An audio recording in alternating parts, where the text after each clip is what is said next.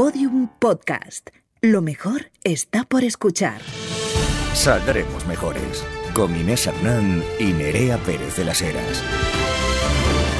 Que no os lleva engaño el hecho de que estamos contentas, porque no es por la actualidad política, es porque hacía tiempo que no nos veíamos. Efectivamente. Y hoy sí que sí está lo mejor por escuchar. Eh, Nerea Pérez de las Heras, qué alegría, hija, una semana más. Inés Hernanda, amiga mía, que ahora sabe capoeira. Eh, cállate, que he estado, he estado, bueno, he estado de viaje en Brasil por eh, cuestiones laborales, me lo he pasado muy bien, en grande, y me he acercado a ese Sao Paulo, que es sencillamente pues mm, vanguardia del urbanismo Claro y de la es. arquitectura. O sea, claro fantástico el Museo de Arte de Sao Paulo. Un edificio de los años 60 eh, que justo le precede así como una avenida gigante, aparte, que, o sea, que, mm, que es como perpendicular a la avenida Paulista, donde se junta y todo el mundo a reivindicar a los, a, los orgullos, eh, más de 4 millones de personas y todas estas cosas. Eh, súper, súper eh, buena vibra. Y la gente muy maja. Así que desde aquí, que viva Brasil. Besitos para todos, besitos para todos que se han librado de ese psicópata de Bolsonaro. Eh, te has ido en un pequeño, en un pequeño reducto humano de influencers y hablando de reductos humanos, nos gustaría recoger estas declaraciones del presidente de Nuevas Generaciones del PP que ya no nos dejan ninguna duda de que desde la derecha pues hay una conciencia absoluta de que ellos salen de criaderos y se tienen que mantener siempre juntos, apareándose entre ellos de manera endogámica y circular para que nunca salga la pasta. Bueno, y, y, so- y sobre todo que no salga tampoco la hemofilia y otros genes que te pueden alterar el ADN y que, bueno, no quiero aquí mencionar porque no soy capacitista. rarísimas. Pero efectivamente, aparte de un pelo demasiado lacio, pe- que se engrasa muy rápido. Entonces, ¿qué ha ocurrido? Efectivamente, Nerea, ¿qué te crees que yo no tenía Twitter allí instalado? Negativo. Raca raca, pues efectivamente, el presidente de las nuevas generaciones del Partido Popular eh, aseguró en un, en un acto de la, en la capital que estaba negociando, eh, negociando, esto lo vendían como programa político, con grandes discotecas de la capital para, bueno, conseguir reservados, eh, chupitos gratis y mejores privilegios. Mejores privilegios. Eh, no se ha enterado todavía esta criatura de cómo se utiliza la palabra privilegios en 2023. La sigue utilizando como en los años 50. No pasa absolutamente nada. Bueno, mm, este chico sabe que a, la- a las juventudes del PP pues, no, no les importan cosas como la vivienda, la educación, el futuro profesional, el cambio climático. Les, eh, les importan los chupitos de lo que coño sea que beba esa gente, porque licor 43 no me imagino como te- tequila no lo sé, reposado. no lo sé. No, sé tequila son tampoco, sus ¿no? costumbres. No, cosas como en plan de vodka de fresa, cosas así. Qué asco, Bueno, favor. en fin. Bueno, hablando de niños chaladitos, eh, hemos mandado a Froilán a la cumbre del clima. ¿Cómo te quedas? ¿Cómo te quedas? No sa- de esta noticia que tenemos, no sé, no hemos empezado con el carrusel todavía, ¿vale? Esta es la comentada previa. De esta noticia que tenemos, no sabemos qué es lo más distópico. Sí, la presencia de Froilán en, la- en Navajas, sí que la COP eh, 28 se celebre en Dubai. Venga. efectivamente, ahí está, justo en medio de todas esas grandes petroleras, casi nada contaminantes con el planeta. Eh, ahí está en Emiratos Árabes, el sultán Ahmed Al Jaber. Y, y bueno, pues ahí, fíjate, con una sonrisa irá Úrsula von der Leyen a darle así la mano. Me imagino que él a lo mejor no le devuelve el saludo, como ocurre a muchas ocasiones en estos países, porque es sencillamente mujer. Aunque últimamente esos carrados que ya se va repeinando hacia atrás puede ir pasando un poco como si fuese pues eh, un jugador de fútbol, Un eh, señor un jugador de fútbol holandés, pero eh, todavía todavía se le nota el busto. Entonces, bueno, en fin, no quiero decir más eh, barbaridades. Sencillamente, Nerea, vámonos a. hemos colocado al chaval. Vamos, hem- hemos colocado al chaval, venga, hombre, un aplauso. vamos a carrusel, vámonos. Que hemos colocado al chaval. Saldremos mejores. Carrusel de noticias. Pero Nerea, ¿qué estará haciendo Froilán? ¿Estará repartiendo flyers? En plan, es la COP Es un buen y él piensa que es, a lo mejor es un garito. Eso es probable. Estará sí. perdido, claro. Estar- es- Bueno. A saber, lo que es trabajar no se les da muy bien a esa familia. Bueno, no, no ha tenido de quién aprender. No te preocupes, tíranos de un DM y te echamos un cable si lo necesitas. Llama, grita Qué si me necesitas. El mundo, han pasado cosas terroríficas en el mundo. La verdad que sí. De fronteras para adentro, de fronteras para afuera y sobre todo cosas relacionadas con las fronteras. Dramáticamente, ya os habréis enterado, de milagro porque no está en la portada de, de los periódicos, ni hay eh, ilustradoras diciendo Je suis eh, Grecia Ni hay grandes lutos nacionales, pero han muerto al menos 79 personas, procedentes sobre todo de Pakistán y de Afganistán, en el naufragio de un barco pesquero que transportaba ilegalmente a, a gente y que partió desde Libia. Se calcula que viajaban unas 500 personas, entre 500 y 700. Es imposible saber el número real de bajas. Se han salvado 100 de ellas, o sea, están, se han recuperado 79 cadáveres, se han salvado 100. Se calcula que eh, viajaban 500 de quién es eh, culpa esta tragedia a la que le daríamos muchísima más importancia si, por ejemplo, hubiera sucedido en un edificio que se ha caído en, en- Grecia o en Francia o aquí, pues de la política fronteriza europea. Absolutamente. De hecho, otro de los datos que son eh, absolutamente escalofriantes es que la Organización Internacional para las Migraciones estima en que casi 27.000 personas migrantes eh, han desaparecido en el Mediterráneo desde el año 2014. Eh, ¿Qué hace la Unión Europea con esto? Pues nada, tiene Nada. políticas Va. fronterizas, no Hacer políticas. así. Hace así, Se no pone está pasando. unos, efectivamente, cancelación de ruido y ya está. Hace una cosa, hace una cosa. Europa hace una cosa eh, que aparte de controlar las fronteras y no evitar para nada las muertes en el Mediterráneo, ya nos pasará factura la historia por este eh, mega holocausto y este cementerio en el que está- se está convirtiendo el, el mar. Lo que hace es financiar a lugares... mm, sin derechos humanos en absoluto, como Libia, como Libia y Túnez, para que eviten la salida de los migrantes. Eh, recordemos lugares sin ninguna garantía, en los que eh, esta gente será violenta y sitios en los que, mm, eh, que bueno, que, que- que tienen políticas muy inestables, en gran parte por la responsabilidad de Occidente. Eh, y bueno, por otro lado, también eh, hablando de responsabilidades de Occidente, pactos entre PP y Vox. Eh, fíjate, el otro día leía yo un tuit eh, muy simpático de, de Pachi López que decía: pactos de PSOE con Bildu en ayuntamientos cero, pactos de PP y Vox en ayuntamientos 160. Pues efectivamente, este fin de semana ya se han constituido los más de 8.000 eh, ayuntamientos de España, donde gran parte de ellos pues han pactado con efectivamente la UUUUU ultraderecha. No hay que olvidar que los gobiernos eh, autonómicos también ha ocurrido, eh, como por ejemplo la Comunidad Valenciana, con todas estas cosas aterradoras como el ministro, o sea, el, el concejal de, de, de Cultura con el, el torero este famoso que tiene el- Barrera. Mm. efectivamente el Barrera eh, bueno tenemos que decir que se retiró de los de las plazas de toros en 2011 pero nunca se molestó en ocultar su ideología y además eh, bueno también abrazó en su momento a Francisco Camps y como que la Gürtel le supo a poco a esta gente debe de ser porque mm, ahí ahí le tenemos Ahí vuelven, ahí vuelven a los brazos de la derecha corregida y aumentada con ultraderecha. Se han lanzado otra vez a los, a los brazos de los corruptos que saquearon Valencia durante unos cuantitos años, una derecha corregida y aumentada. eh, que niega, por ejemplo, la violencia machista. El cabeza de lista del Congreso por Vox, eh, Carlos Flores, que está condenado por violencia psicológica contra su exmujer. Ahí está, ahí está el hombre y ha dicho Feijó respecto a esta situación que es que pasó por un divorcio duro. A mí esta Esto lo- esto lo ha dicho Feijóo. Esto lo ha dicho eh, eh, Feijóo ha calificado una condena por violencia machista contra una mujer. Entre otras cosas le decía, hija de puta, eh, ladrona de niños, te voy a arruinar la vida hasta el día en que te mueras, voy a acabar contigo. Eh, ha dicho Eh, que, lo ha calificado duro. de divorcio duro. Lo ha calificado de divorcio duro. Tampoco está, están acortando distancias aquí con Pedro Sánchez, que ha dicho que, que claro, que puede que el, fe- que... que el feminismo ya asustado a los señores. Claro, que el feminismo tiene que ser un poquito más tranquilo. Más Y- tranquilo, más, más integrador. Ha dicho más integrador, que está asustando a los hombres de 40 y 50 años. Yo iría más allá, Pedro Sánchez, y te diría que a los de 40, a los de 50, a los de 90 y a los de 70. Y a los de que- 20, y a los porque de- los, los de 20, esos votantes, esos, esos votantes ultraderechistas que están siendo captados a través de el, el TikTok de Vox, eh, que no tiene, por supuesto, ningún miedo en, eh, en colgar de cara a las generales unas, eh, bueno, pues unos carteles eh, que ocupen eh, 15 plantas en el centro de Madrid, en lo que dice España preocupada por lo que de verdad te importa y arrojando una papelera. eh, bueno, pues simbologías tales como eh, mm, pues un símbolo feminista, eh, una bandera LGTB, una bandera comunista, ¿no? Porque por si acaso había aquí algún tipo de resquicio en esta en este capitalismo turbogalopante.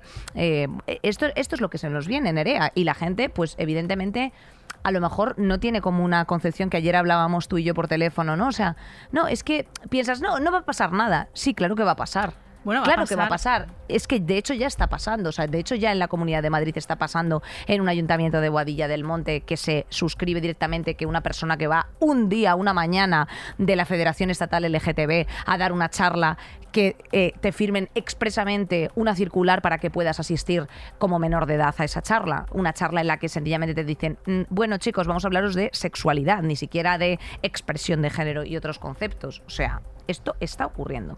A ver, en mi intento de comprender a estas personas que votan a Vox, le he dado una pensada y la motivación es el miedo, siempre es el miedo. O sea, es como, como que los cambios de ciclo los cambios de ciclo político y sobre todo este están motivados por el miedo entonces el miedo va cambiando de bando y se van turnando el zapatito rojo y el zapatito azul del logotipo de eh, Macarena Olona de caminando Joder. juntos y unas veces les llama les toca a unos decir bolivarianos proetarras y otras veces les toca decir a otros pues feminazis, hormonáis a los niños y no sé qué. Pero esto que está pasando con Vox va muchísimo más allá, porque una cosa que teníamos, unos mínimos que teníamos era un consenso democrático de todas las fuerzas políticas en este país alrededor de determinados temas. Os pongo un ejemplo. Existe un con- o sea, e- existen cosas en las que estábamos todos de acuerdo. Existe un listoncito. Por debajo de ese listoncito estaría que la esclavitud está bien o que el trabajo infantil está bien. Por debajo de ese listoncito al que han bajado, porque ya estamos cayendo en picado, también está que existe la violencia machista. Y entonces esto ya lo están negando. O sea, están no- esto no es una cuestión de opiniones, de cambios de ciclo político, de quién pasa miedo y No, qué no. no, es que esto es una, una ca- cosa- esto es una sí, sí. ruptura del consenso democrático en base a verdades aceptadas e incluso verdades científicas, porque también son negacionistas del cambio climático. Entonces hay que preocuparse de que esté calando, porque ya no es un, un pequeño retroceso, o sea, es un retroceso en el, en el pacto de Estado contra la violencia de género. Están diciendo clarísimamente que la violencia de género no existe. Pues Nerea, lo único que te puedo decir es que eh, miremos al futuro porque el futuro es hoy y hoy yo creo que tenemos eh, un invitado que a lo mejor pues nos puede echar sencillamente un cable hacia la esperanza. Saldremos mejores. Cada vez que el fútbol se mete en la actualidad así general es por cosas súper deprimentes. Eh, insultos racistas, insultos machistas, que sale del armario un gay, cosa que es una cosa pues absolutamente... Un gay de- es un milagro de la estadística, es absolutamente imposible. Hoy nos hemos traído a una mejorcita súper insospechada a hablar de las luces y las sombras de este deporte. Héctor Bellerín, ¿cómo estás, tesoro? Muy bien. ¡Qué alegría! gracias. O sea, qué Gracias Que barbaridad. es que resulta que Héctor Bellerín es mejorcita. Yo cuando no, lo vi que no. nos, seguía una persona con Mejorcita tantísimos tope. seguidores, digo, ¿esta, ¿esta persona quién será? Y ya todas las ah, amigos, amigas bisexuales que tengo empezaron a desmayarse cuando les enseñaba tu perfil y me explicaron que eras eh, futbolista. ¿Cómo estás, Héctor? Qué ilusión tenerte bien, aquí. gracias. Oye, para los que no le conozcáis, bueno, pues vamos a ampliar un poquito más. Eh, él es un futbolista catalán, ha pasado por el Arsenal, el Barça eh, y el Sporting de Portugal. Eh, bueno, estamos ahí en negociaciones que no podemos adelantar porque no soy su representante, sencillamente. Pero bueno, cuando regresaste en junio de 2020, eh, te comprometiste a plantar 3.000 árboles por cada victoria del Arsenal en lo que iba esa temporada. En septiembre de 2020 se convierte en el segundo mayor accionista del Forest Green Rovers de la One League. eh, o sea, elogiando al compromiso del club con el veganismo y el medio ambiente y eh, bueno pues sencillamente el New York Times le ha eh, catalogado como el hombre más elegante del fútbol eh, lo cual sencillamente estamos muy de acuerdo Sí, Eh, y también te llaman lesbiana, que es un gran elogio Sí, y algo sí, que sí. recoger. Ahora que me he cortado el pelo, no, pero cuando lo tenía Cuando largo- llevabas un mulet, ¿no? Sí, sí, sí. Bueno, yo en Londres, cuando en 2017 así me dejé el pelo largo, y es más, empezamos a perder muchos partidos, y era culpa de que yo era lesbiana porque tenía el pelo largo. Hasta que no me lo corté, no me lo dejaron de decir.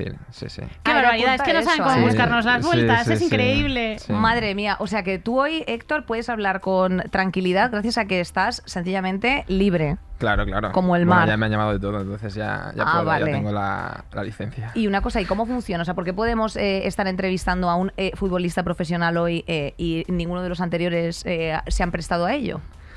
Pues no lo sé, yo creo que he tenido. Yo siempre digo que he tenido mucha suerte de la gente que he tenido a mi alrededor. Eh, al final, en el mundo del fútbol, eh, como os podéis imaginar, es una auténtica burbuja en la que estás protegido desde que tienes 15 años y donde solo te puede preocupar jugar a fútbol. Entonces, eh, ser consciente de lo que pasa en el mundo real muchas veces es muy complicado. eh, porque, porque nunca te predisponen a ello. Y bueno, cuando, cuando lo empiezas a hacer, pues te das cuenta de, la realidad que no es la que tú has vivido en ningún momento de, de tu vida y bueno, hay poca gente dando, dando ese paso. Todo lo que hemos Tal cual. comentado, que tú tienes una conciencia social bastante pública, me imagino que no será, pues como lo que, lo que hablamos del chico que es gay y está fuera del armario, ¿no? Que no será, eh, no serás el único que tiene mm, su propia opinión sobre ciertas cosas, que a lo mejor no encaja muy bien en el mundo del fútbol, pero no la manifiesta, ¿no? Como es ese, ese No se manifiesta pues por lo que te digo, ¿no? Porque al final estamos muy protegidos y en los vestuarios también hay, hay jerarquías, es un mundo muy patriarcal, muy machista y al final pues el dar una opinión que es completamente diferente a la de tus compañeros, también desde un punto de vista personal a veces es complicado, ¿no? Porque todos siempre queremos formar parte de, de ese equipo y... Bueno, son tus bueno, compañeros de trabajo con los que pasas muchas horas también. los que pasas cada día, muchos de ellos amigos, pero, pero ese pertenecer, ¿no? Sobre todo desde cuando eres muy joven, que tú entras a un vestuario eh, donde hay gente donde, que son le- leyendas, ¿no? Con los que has visto desde que tienes cinco añitos y, y de repente ellos tienen una forma de vida que quizá a ti no te representa, pero el tú hacerte valer con, con 16 añitos cuando llegas a un vestuario puedes entender que, que es muy difícil y que al final, pues bueno, yo por las circunstancias de, de mi vida, por todo lo que me ha pasado, ¿no? Que estábamos comentando y pues sobre todo pues la gente que he tenido a, a- a mi alrededor que, que ¿Por me qué? ¿Qué que te ha pasado? Eh, no, no, lo que hablábamos Ah, antes, vale. ¿no? De, bueno, muchos insultos homófobos, eh, ya no solo por llevar el pelo largo, sino porque me ha gustado la moda, porque eh, he sido una persona que... eh, Interesada por la literatura, a lo mejor. interesada por la literatura. Al final tú en el mundo del fútbol, tú puedes jugar a la Play, puedes tener coches, puedes hacer todas estas cosas, pero si estás fuera de ello ya...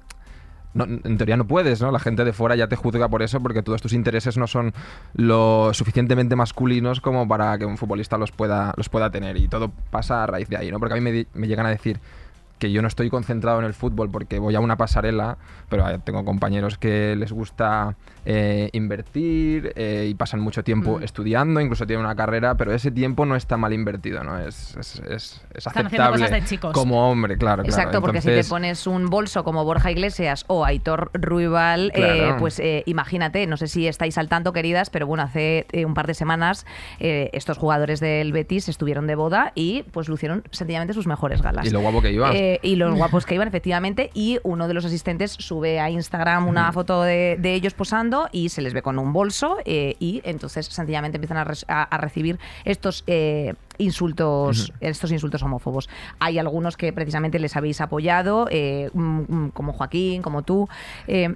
No se puede ser eh, aficionado del fútbol sin esta masculinidad tóxica. O sea, eh, ¿hay afición masculina que no sea así? Hay afición masculina que no sea así y yo te lo digo de primera mano porque además yo las interacciones eh, más bonitas que he tenido de que alguien me ha parado y por la calle y he conseguido entablar una conversación con esa persona siempre han sido pues de, sobre todo por hombres que con, con- sin esa masculinidad tan frágil y que te dicen oye muchas muchas gracias por el discurso que tú tienes, pues por abrir, yo qué sé, debates, etcétera. Y existe, lo que pasa que no hace el ruido que hace un comentario tan viral o, o tan, bueno, pues un comentario homófobo, ¿no? Que es lo que la gente al final, pues lo que tiene los clics, lo que, lo que hace que, bueno, que la mierda es lo que vende, vamos. Y, al y final en, es y en ese sentido, ¿qué consecuencias eh, tiene entonces para el fútbol decir que eres abiertamente gay?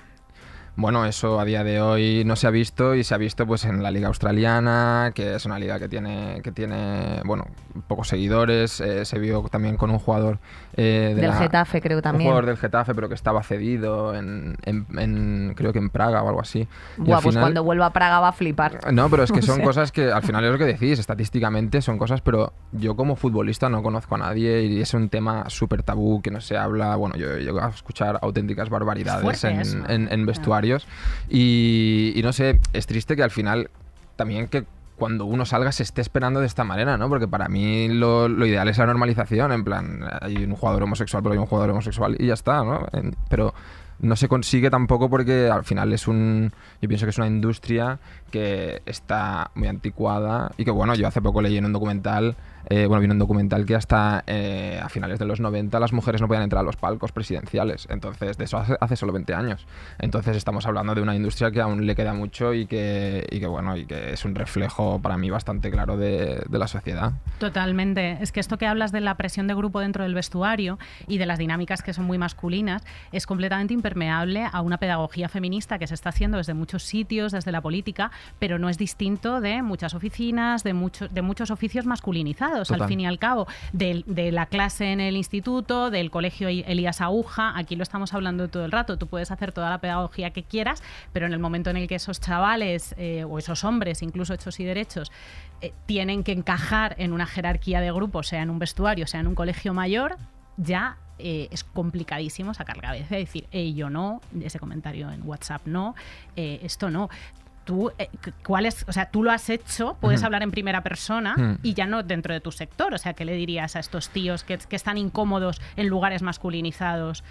Pero que, o sea, que, no les, que les apetece cambiar algo, hacer sí, y que lo que no quieren es sencillamente alzar la voz, o sea, también quieren una posición como un poco cómoda, o sea, en plan de mm, no quiero incomodar, pero claro, incomodar conlleva pues poner un pie en la puerta. A ver, al final es proponer tus propios límites y yo he tenido también, o sea, la suerte de que yo al final, dentro de esos círculos, tú también sabes con quién te puedes mover y, con quién no, pero a mí sí que me gusta siempre, eh, yo tengo muy buenos amigos que tenemos opiniones totalmente distintas, eh, pero tenemos conversaciones y yo algo que he aprendido mucho en el mundo del fútbol es la tolerancia, ¿no? Y la tolerancia es algo que, poco se habla, ¿no? Que hoy en día está todo muy polarizado y, y si tú piensas así yo no quiero hablar contigo y mi posición me ha obligado mucho a tener conversaciones muy difíciles de, cosas que me ha costado mucho escuchar, pero siempre el intentar hablar de, tú a tú y el tener esas conversaciones en plan, eh, tío, yo te respeto, yo te quiero, tú piensas diferente a mí, pero vamos a hablar de esto.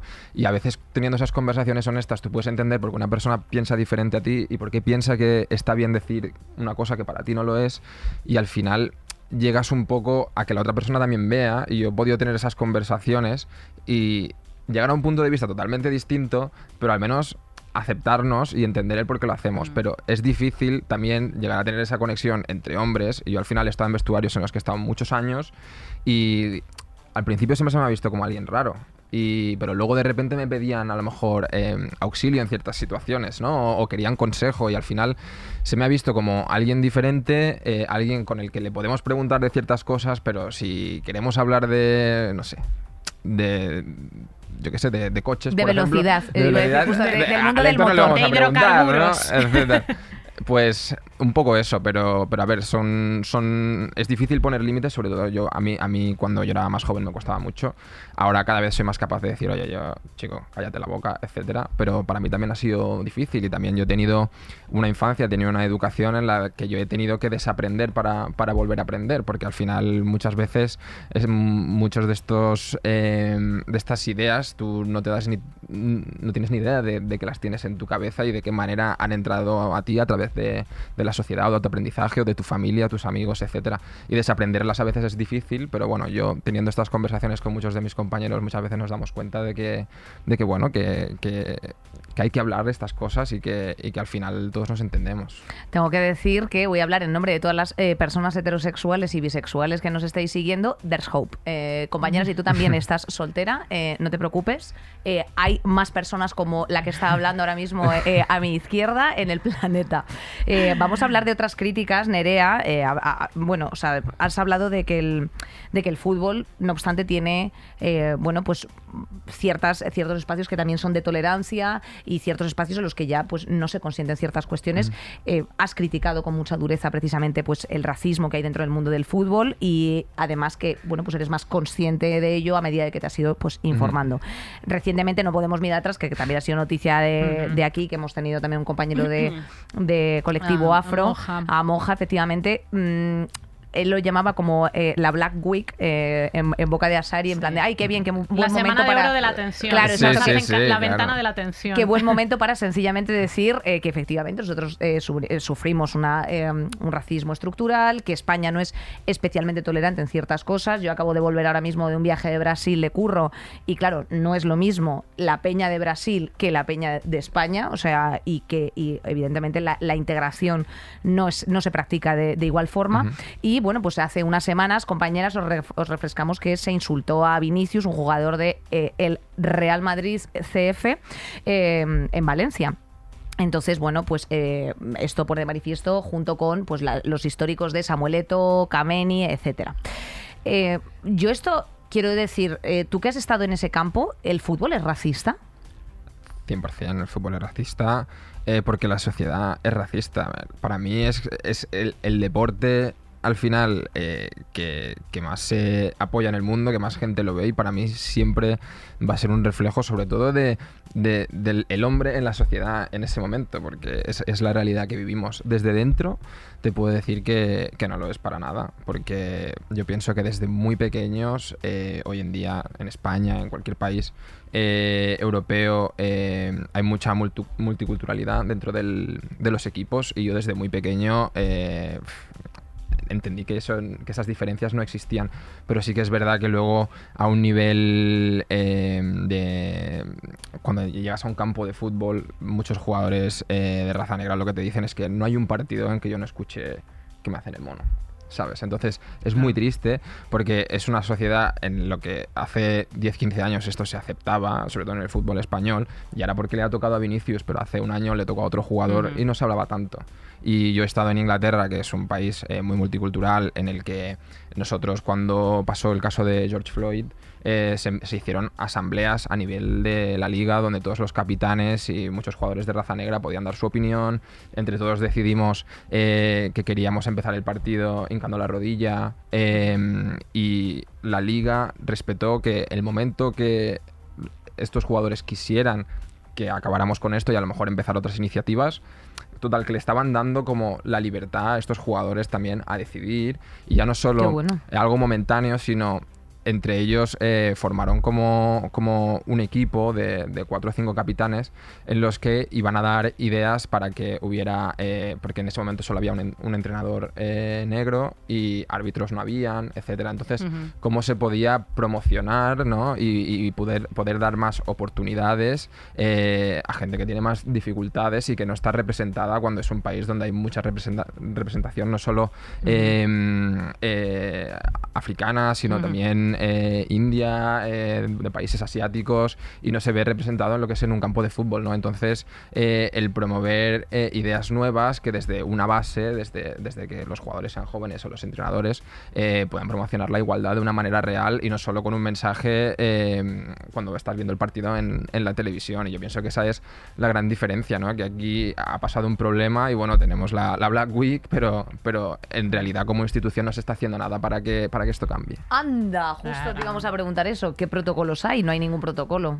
Pues a día de hoy, si un jugador eh, escucha cánticos racistas, va al árbitro, le dice lo que está pasando, el árbitro lo escribe en el acta y luego a partir de ahí pues, se toman medidas en las que investiga la policía, etcétera, etcétera. Bueno. Pero es, es resolver un problema que está pasando en ese momento, pero ¿cómo evitas tú ese problema? Que al final para mí es como todo, ¿no? La educación que se tiene que dar antes para que estos problemas no existan, pero, pero en este país en eso hay muy poco.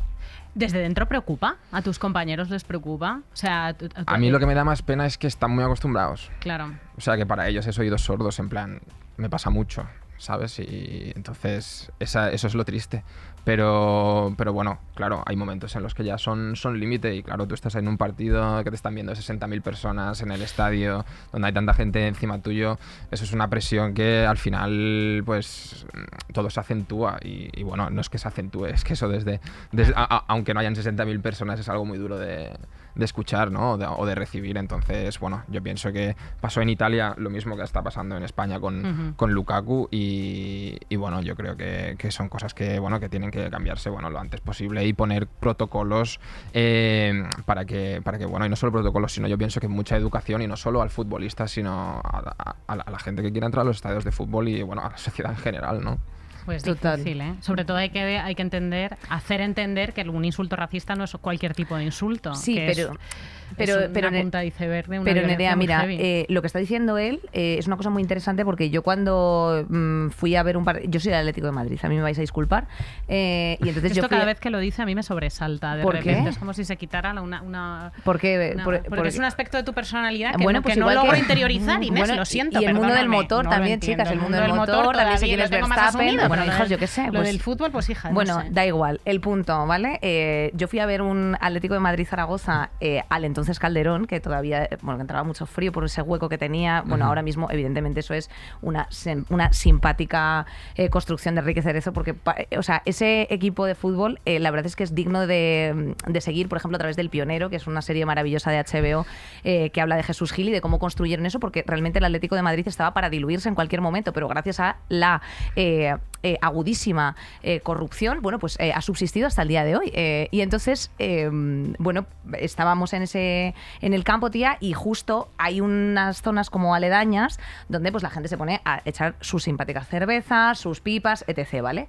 Y bueno, pues en ese punto hay como un grupo de no sé, 200 personas en el que de pronto se ponen a decir Sig Heil, Sig Heil, Sig Heil. A tomar y yo por digo, y culo. yo claro, yo decía, ¿Qué querrán decir? Querrán decir Silkepil. eh, de- Querrán decir, echamos de menos a Silke. claro, eh, querrán decir Silk la seda. O sea, son- han venido tantos eh, británicos eh, hoy. No, eh, eran cantos racistas. Ante eso se hizo un eh, ab- absoluto y sepulcral silencio por parte de otros muchos asistentes. Y esas personas sencillamente entraban eh, al, al- al campo eh, con una sonrisa, con unas banderas que pone eh, hasta la muerte venceremos y os vamos a patear contra un bordillo. Y, y ya está. Y ahí no pasa nada. ¿Me explico? Sí. Entonces, mm, bueno, pues evidentemente, claro que se puede hacer algo, igual que ha pasado con los Ultrasur en, en, en el Real Madrid y una serie de cosas. El mundo ultra, muy interesante por otra parte, que es algo que también se estudió mucho en los 90 y amo. Es que al final es. El fútbol en ese momento es una máscara. O sea, el fútbol es, Eh. te está dando un espacio para que tú puedas decir lo que te salga de ahí y, y nada, y decir, ah, no, pero yo estoy animando a mi equipo, ¿no? Entonces, pero eso pasa en muchos países y en España en muchos clubes se ha intentado erradicar, pero o sea, lo que te digo, que mucha de esa gente no le gusta ni el fútbol. Es más, yo tengo un amigo que llegó a ser ultra hace muchísimo tiempo. Él es como un gato, ha tenido como, como siete vidas. Y, y a él no le gustaba el fútbol. Pero esa era su manera de, bueno, de, de- de soltarlo todo, ¿no? Entonces, bueno, al final vivimos una sociedad que es una mierda. Yo entiendo que la gente quiera ir los fines de semana a un sitio a A desfogar, gritar, que yo es claro. algo que entiendo perfectamente y, y entiendo que se metan conmigo, que yo sea... O sea, como que yo me pongo en esa situación para que sea de- así de una manera sana, ¿sabes? El problema es cuando Claro. ya hay motivos políticos, hay motivos racistas, homófobos, lo que sea, cuando ya se pone eso por delante, ¿no? También también qué es que fuerte sí. ese momento, tía. Yo hay un momento en el que digo, jo, eh, estás, eh, eres capaz de gritar eh, eh, a 200 metros, árbitro hijo de puta, pero no eres capaz luego después realmente de, no sé, pues... De tener una conversación, una conversación con normal, este muchacho claro, en el en plan, oye, ¿qué tal único estás? Que claro, yo Claro. me imagino a sus compañeros, que no seré yo la que empatice con ciertas masculinidades, pero claro, esos compañeros, es, ah, este es un flojo eh, que no habla de criptomonedas, y luego cuando tienen un bajón porque están a punto de divorciarse, es como, Héctor, ¿te tomarías un café conmigo? Claro, Ay, es que, claro. eh, es, es que son, son contextos muy raros. Me hace gracia eso de que no le gusta el fútbol, pero va solamente a sacar lo peor de sí mismo, que es como la gente Sí, de sí. ultraderecha con la democracia, ¿no? Es como no les gusta total, la total. democracia, pero, pero van a votar pues para, para sacar lo, lo peor de Bueno, sí la política también te da esa máscara. Claro, o sea, es como, "Eh, lo de la democracia es lo de menos. Yo realmente lo que quiero es odiar a Sí, Peña, sí. ¿no? Es, es la sensación que tenemos. eh, Yo como persona que no entiende el- Exógena, o sea, sí. exógena, pero exogenísima. de- eh, me parece como un criadero, o sea, como ave creme ultra concentrado de mm, un montón de cosas que no entiendo, que no comparto, del pues del gente chillando a la tele en un bar y pegándose porque por unas se- fuera de juego. Estoy diciendo cosas, ¿vale? Que Sí. no que no comprendo. Em, Pero no todo el ¿qué mundo es así, ¿eh, bueno, Nerea? Héctor? Dime, dime, claro. Claro, A dime ver, que- para mí hay muchas cosas buenas y para mí, sobre todo, lo más bonito que yo he encontrado con el fútbol es que siempre es un nexo de unión eh, y que para mí yo puedo ir a- de vacaciones a donde sea, que si hay una pelota, a partir de ahí nos comunicamos y para mí es algo muy bonito que sea como un lenguaje no escrito con el que te puedas entender con gente y que de repente ya tengas un campo común. Y pues para mí el deporte... Un campo. Me gustaba. y para mí, eh, bueno, eso tiene. Y al final también las, las eh, virtudes o, o las actitudes sociales que te da el deporte, que para mí han sido, eh, yo las veo a día de hoy y para mí han sido eh, me han ayudado mucho en, en mi vida. Entonces siento que tiene muchas cosas buenas, pero siempre que se, se forme parte de esa industria de una manera sana y, y- y de, bueno, de, de- de la sociedad que teníamos hace 30 años, el fútbol era una manera, igual que estamos intentando cambiar como sociedad, tenemos que intentar cambiar también pues el deporte. Yo creo que podríais hacer mucho, Héctor. O sea, realmente creo que le estáis hablando a gente a la que no le estamos hablando gente como Inés y yo. O sea, eh, vo- vosotros, la- cómo actuáis o cómo condenáis ciertas cosas o lo que dices, le está hablando a personas a las que nosotras no accedemos. O sea, es rarísimo que haya solo dos jugadores que hayan salido del armario abiertamente Sí, en Europa sí, sí. y que haya sido en pocos años con la cantidad de jugadores profesionales de, de fútbol que hay. Que, que por estadística pura es que mm, tiene que haber Sí, más, sí, ¿no? total, Entonces, total. Mm, a una criatura que no va a tener acceso a una pedagogía feminista, a ciertos discursos, que sean los futbolistas los Mm. que le, le digan no, no puedes insultar de cierta manera porque es gravísimo, o, o tienes, o sea, o tu compañero es gay y no pasa absolutamente nada, eh, es mucha tela. Eh, ¿Que eres consciente de esta responsabilidad? ¿La entiendes como responsabilidad? Sí, la entiendo como responsabilidad desde el momento en que me di cuenta de la influencia que podíamos llegar a tener y, y soy consciente de que, de que se necesita a, a, bueno, a gente que, que tenga estas conversaciones y que hablemos de estas cosas, igual que pasó con Aitor Vival y con Borja Iglesias, en plan, a través de estos insultos homófobos estás dando un poco la vuelta a la situación y, y- y le estás dando, pues bueno, simplemente eh, a un chaval que a lo mejor te está viendo y que le apetece ponerse un bolso que y, y él lo hace, ¿no? Pero que al final muchas veces por el público que tenemos este mensaje llega de una manera muy diferente, pero sí que es verdad que estás acercando un poquito ya o alejando esa valla, ¿sabes? Y estás dando que pensar a, a gente que como vosotras decís, no, a lo mejor no son vuestro público, ¿sabes? Y a lo mejor ellos se lo toman de otra manera, pero estás acercando un poquito más eh, la mirada hacia ahí. Y, y también lo que quería decir que al final, como, como jugadores, eh, que puede salir un, puede haber un jugador eh, homosexual, nosotros desde muy pequeños también en el, en el fútbol, eh, se nos enseña que nosotros somos futbolistas y nada más. Pero eso desde un principio. Y se te enseña también que tu valor depende constantemente de tu partido, de cómo juegas, de cómo entrenas. Entonces, ya desde muy jóvenes, simplemente por el lenguaje que se nos utiliza con nosotros, porque nosotros llevamos jugando a fútbol desde los 5 años, es muy difícil eh, sentirte valorado ya por el simple hecho de ser una persona, ¿sabes? Entonces, cuando Es difícil sentirte valorado, dices. Sí, por, algo te que- están- por, porque te el- por el simple hecho de que seas una persona, ¿sabes? Como debería Ya, ya, sentirse ya. todo el mundo. Tú eres constante, tú eres... eh, o sea, tú tienes amigos o no en un equipo de fútbol cuando eres pequeño, depende de, de- depende de lo bueno que seas. Porque el malo del equipo a lo mejor no se le habla. Te estoy hablando en cualquier, en cualquier academia, pero los niños pequeños hemos sido y somos así, porque somos niños y no tenemos ni idea de lo que pasa, pero tanto los entrenadores, las familias muchas veces cada vez más involucradas y de una manera eh, mucho menos sana, al final eres el que les va a sacar de pobres o eres, ¿sabes? O sea, tú no, eh, tú no ganas un partido y te doy un besito, pero a lo mejor pierdes y ya te miro diferente. O sea, yo pienso que como niños ya desde muy pequeños se nos acostumbra a hacernos entender que nosotros estamos valorados mm, dependiendo de cómo actuamos o de, cómo hacemos nuestro, nuestro trabajo. Y eso nos separa mucho también de, de- cómo nos sentimos, de, cómo nos expresamos, de- del valor que nos damos a nosotros mismos. Y eso ligado al hecho de que llegas a un equipo profesional y tú tienes que estar lo más protegido posible, eh, intentando hablar de esto, intentando mojarte con lo otro es muy difícil también forjarte una personalidad y forjarte esa fuerza que te diga, vale, yo soy así y voy para adelante, ¿sabes? Entonces, yo se critica mucho al futbolista y, yo también lo he hecho eh, y también he sido parte de- del otro lado, pero lo que yo cada vez veo más claro es que somos un producto de una industria que desde pequeño te está tratando de cierta manera y que vives en una auténtica burbuja en la que si tú no eres fuerte y tienes gente a tu alrededor que te ayuda, tú no sales de ahí, ¿sabes? Entonces se necesita mm, darle más responsabilidad al futbolista como persona y como ciudadano y se necesita eh, darle mucha más oportunidad de mojarse y de equivocarse y de reflexionar y de no cubrirnos las espaldas ya desde el principio, que por eso ningún otro vendría aquí a hablar, por ese miedo, ¿sabes? Entonces eh, es difícil el, el, bueno, el tener esa fuerza de, de- sentirte como te sientas y poder demostrar cómo eres de cara al mundo por, por la burbuja que llevas creada desde que tienes ocho añitos. ¿Nos puedes describir más o menos cómo funcionan los eh, seis, siete meses de temporada o nueve, los que duren? Nueve, ¿no?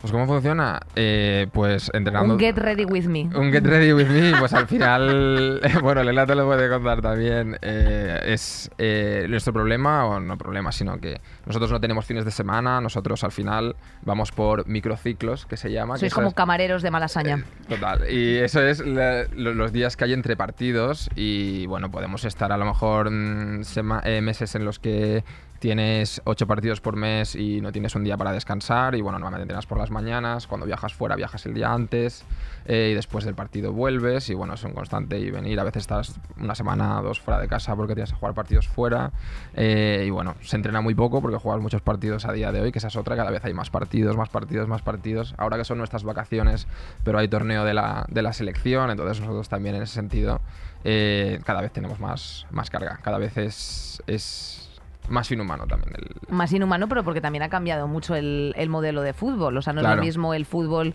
eh, es que el otro día, bueno, vi unos, mm, eh, unos fragmentos de cuando jugaba Zidane y Figo, o sea, que eran literalmente, o sea, yo tendría, o sea, era un cigoto. Tampoco se piensen los oyentes aquí que soy eh, pedrerol, pero, eh, pero bueno, en ese momento es verdad que era una forma como muy distinta de jugar, que era como todo el mundo detrás de una pelota, pa- de un lado para otro todo el rato, y ahora hay más técnica y es otra peli, y eso es un poco lo que yo quería preguntarte, o sea, quiero decirte, al final tú te pasas la vida viajando, ¿qué vínculo tienes con tus colegas, con tu pareja, con tu familia?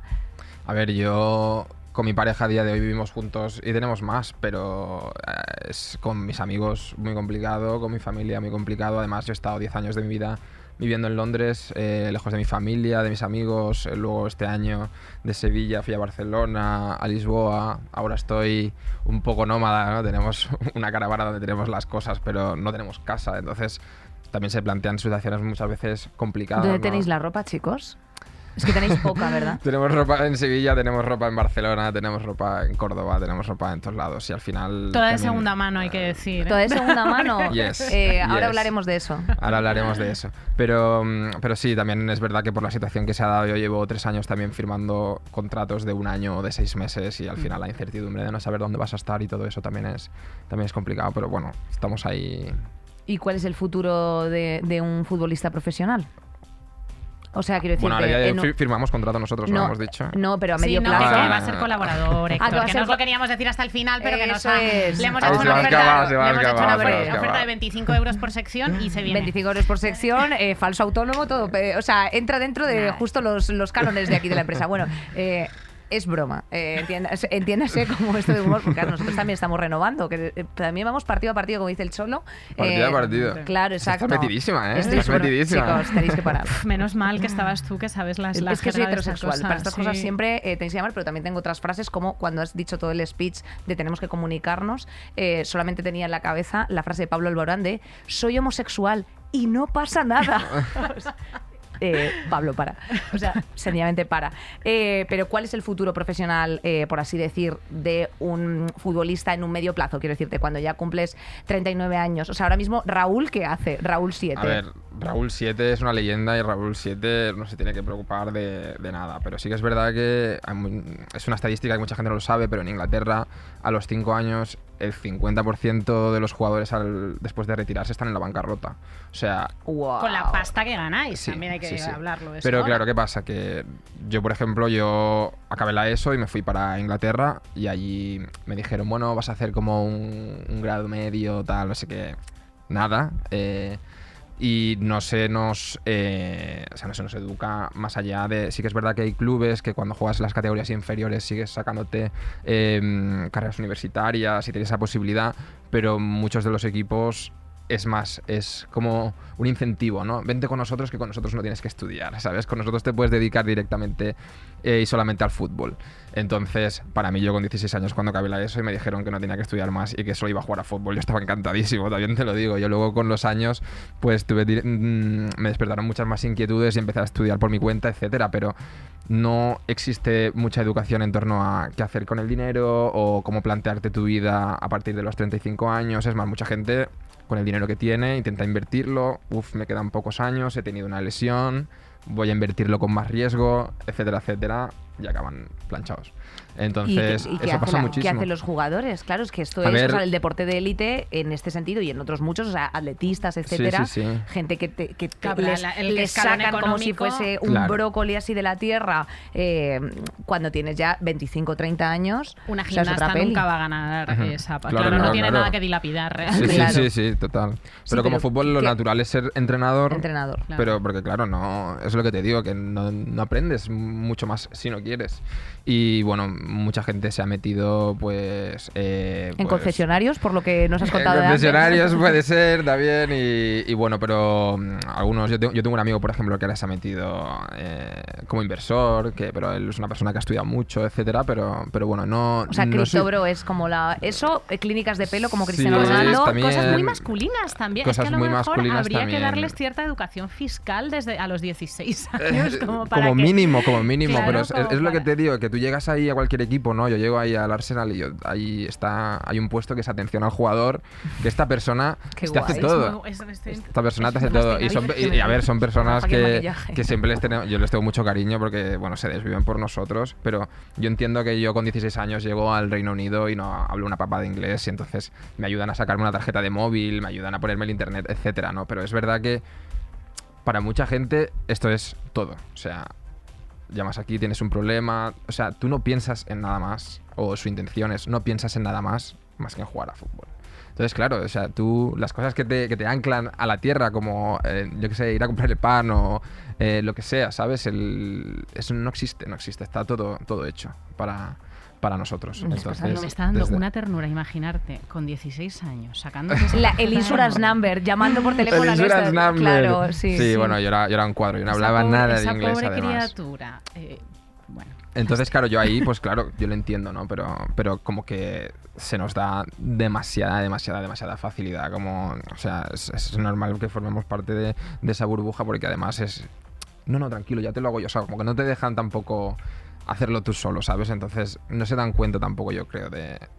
Del, del lado malo de, de tener tanta ayuda, vamos, es que no, no, no haces nada, no eres consciente de, de ¿Te has nada. encontrado compañeros que sean eh, ineptos en, en la vida? O sea, quiero decirte, en plan, que no sepan... Imagínate si que no creo que se sepan freír un huevo. Claro, que no sepan freírse un huevo. Es que yo eh, entiendo ahora Que muchísimas no se puedan cosas, descargar el Tinder o cosas así, ¿sabes? En plan de pidiendo Sí, asistencia sí. al jugador. Eh, perdóname, Es una puedes- combinación como de eh, Perdóname, ¿puedes hacer una desamparo, falta de? Sí, educación. Bueno, al final, yo, yo siempre lo digo, yo, yo, yo he sido esa, yo he sido esa persona, total, he sido esa persona. Yo he sabido tener, yo tenía 20 años y no sabía freírme un huevo y no sabía ponerme una lavadora y he sido esa persona. Yo, eh, la suerte que siento que he tenido es que, pues eso, sobre todo mi círculo que yo he tenido fuera del fútbol, que hay mucha gente que no lo tiene, me ha empujado y me, y me ha hecho ver qué es lo que hay detrás de, de esa cortina, porque es que si tú no quieres no, no lo sabes. Eh, porque no. Porque tú vives bien. Y, y nada más te preocupa porque es que te obligan a que no te preocupes, por decirlo de alguna manera. Y, yo llego un momento que, que yo me planteé en plan de, es que tío, es que no sé hacer nada. Y, y yo llegué un momento, bueno, yo tenía cocinera, limpiadora, o sea, yo, na- yo no hacía nada. Y, y pues llegó un momento que dije, oye, tío, pues yo quiero ponerme mis lavadoras, quiero aprender a cocinar, quiero hacer esto, quiero hacer lo otro. Y fue en realidad cuando mejor me sentí, porque mm, en ese momento yo vivía, vivía en, una, en una granja del siglo XVIII a las afueras de, de Londres, porque fue justo antes de la, de la cuarentena.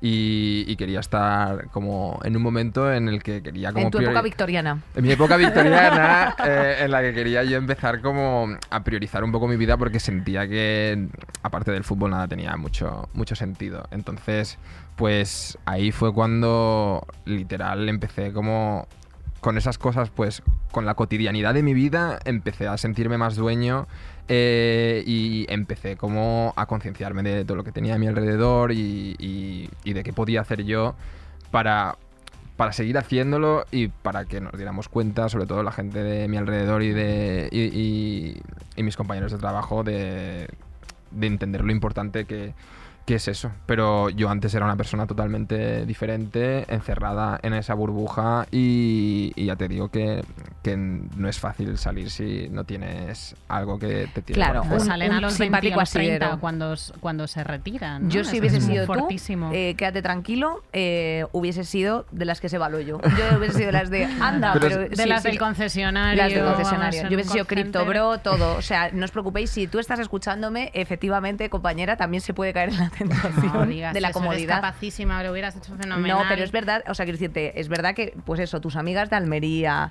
eh, Claro, el. Carabanchel, todo el barrio, siempre, pues al final tú dices, a ver, asidero, esto es lo que pasa, no sé qué, Es cogerte el metro.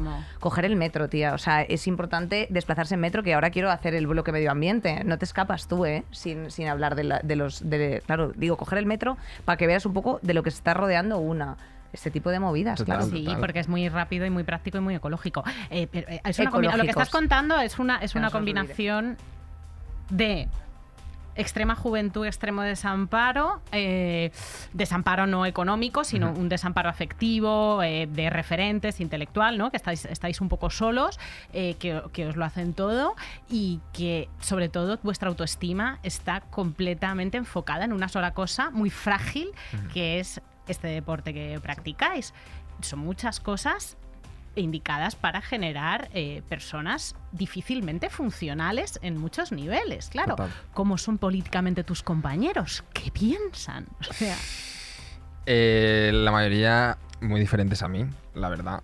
Eh, AKA votantes de Vox. eh, hay de todo, hay de O sea, todo. es lo que tú decías antes. Hay mucha gente con unas opiniones muy similares a las que yo tengo, pero también con mucho miedo de, de simplemente de Verbalizarlo. verbalizarlas o, o divulgarlas. aquí pero, tenéis vuestra casa. Pero, pero hay de todo, hay de todo. Pero bueno, os podéis, os podéis imaginar. No hace falta que yo lo diga. No, no, ya me lo he imaginado. Eh, bueno, eh, también imaginar. ha sido unas grandes palabras. Mira, eh, has hablado antes de, eh, efectivamente, de, pues eso, co- cocinarte tú, de tener, hemos dicho, viajar en metro para enterarte un poco de lo que va la vaina y aprovecho este bloque para decir que eres una de las pocas personas que te has posicionado eh, abiertamente frente a la emergencia climática, que es una cosa que sencillamente está ocurriendo y que no sé si te sonará de algo, pero efectivamente eh, There's No Planet B y todo este tipo de camisetas que te puedes comprar haciendo greenwashing en Zara.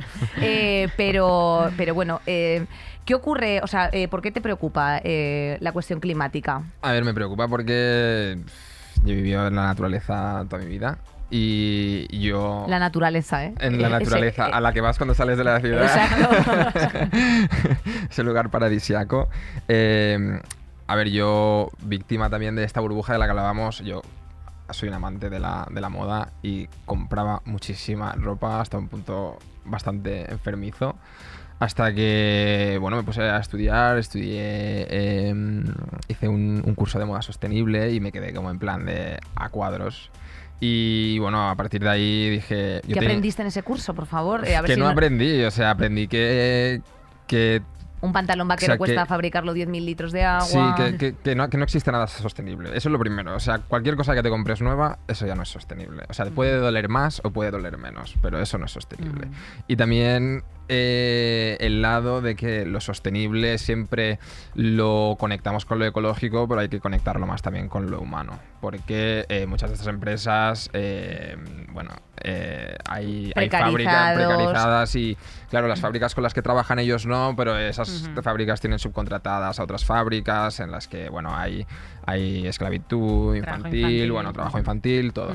Entonces, bueno, aprendí que yo tenía un dilema muy grande en plan de, uff, me encanta la ropa y mierda, esto, esto no funciona. Y aprender a decir, oye, pues ya llega un punto que, que ya basta y a partir de ahí, pues bueno, ya hace como 3 o 4 años que solo compro cosas de, de segunda mano. Que se puede Eh, comprar lujo también por segunda mano. también se puede ¿eh? comprar o sea, lujo de segunda mano. Collective, eh, tienes Vinted, bueno. Vinted no es tampoco tan lujo, pero Sí, tienes ahí un poquito de todo. Y, y sobre todo el aprender a, a cuestionarme las cosas. Y yo, por ejemplo, hace como. eh, cuando estaba en Barcelona hace seis meses me compré unas zapatillas nuevas. Eh, que fue la primera compra que hice así de algo nuevo, pero estuve como un año en plan diciendo, Buah, me encantan estas zapatillas, me encantan estas zapatillas. En el momento que ya necesito unas zapatillas nuevas, porque pff, yo qué sé, es que mira, estas hace como seis años que las tengo ya que están Eh, trabajadísimas. puedes ¿no? enseñarlas si quieres, sí. Hay aquí. ¿Se ven? curradillas, ¿Se ven? sí. Ah. Bueno, mejor lo levanto mucho. No, no, no, no, no, no, no lesiones, imagínate, imagínate, vamos. Pero, me llegan los mm, béticos aquí y me dicen, así, me hacen así.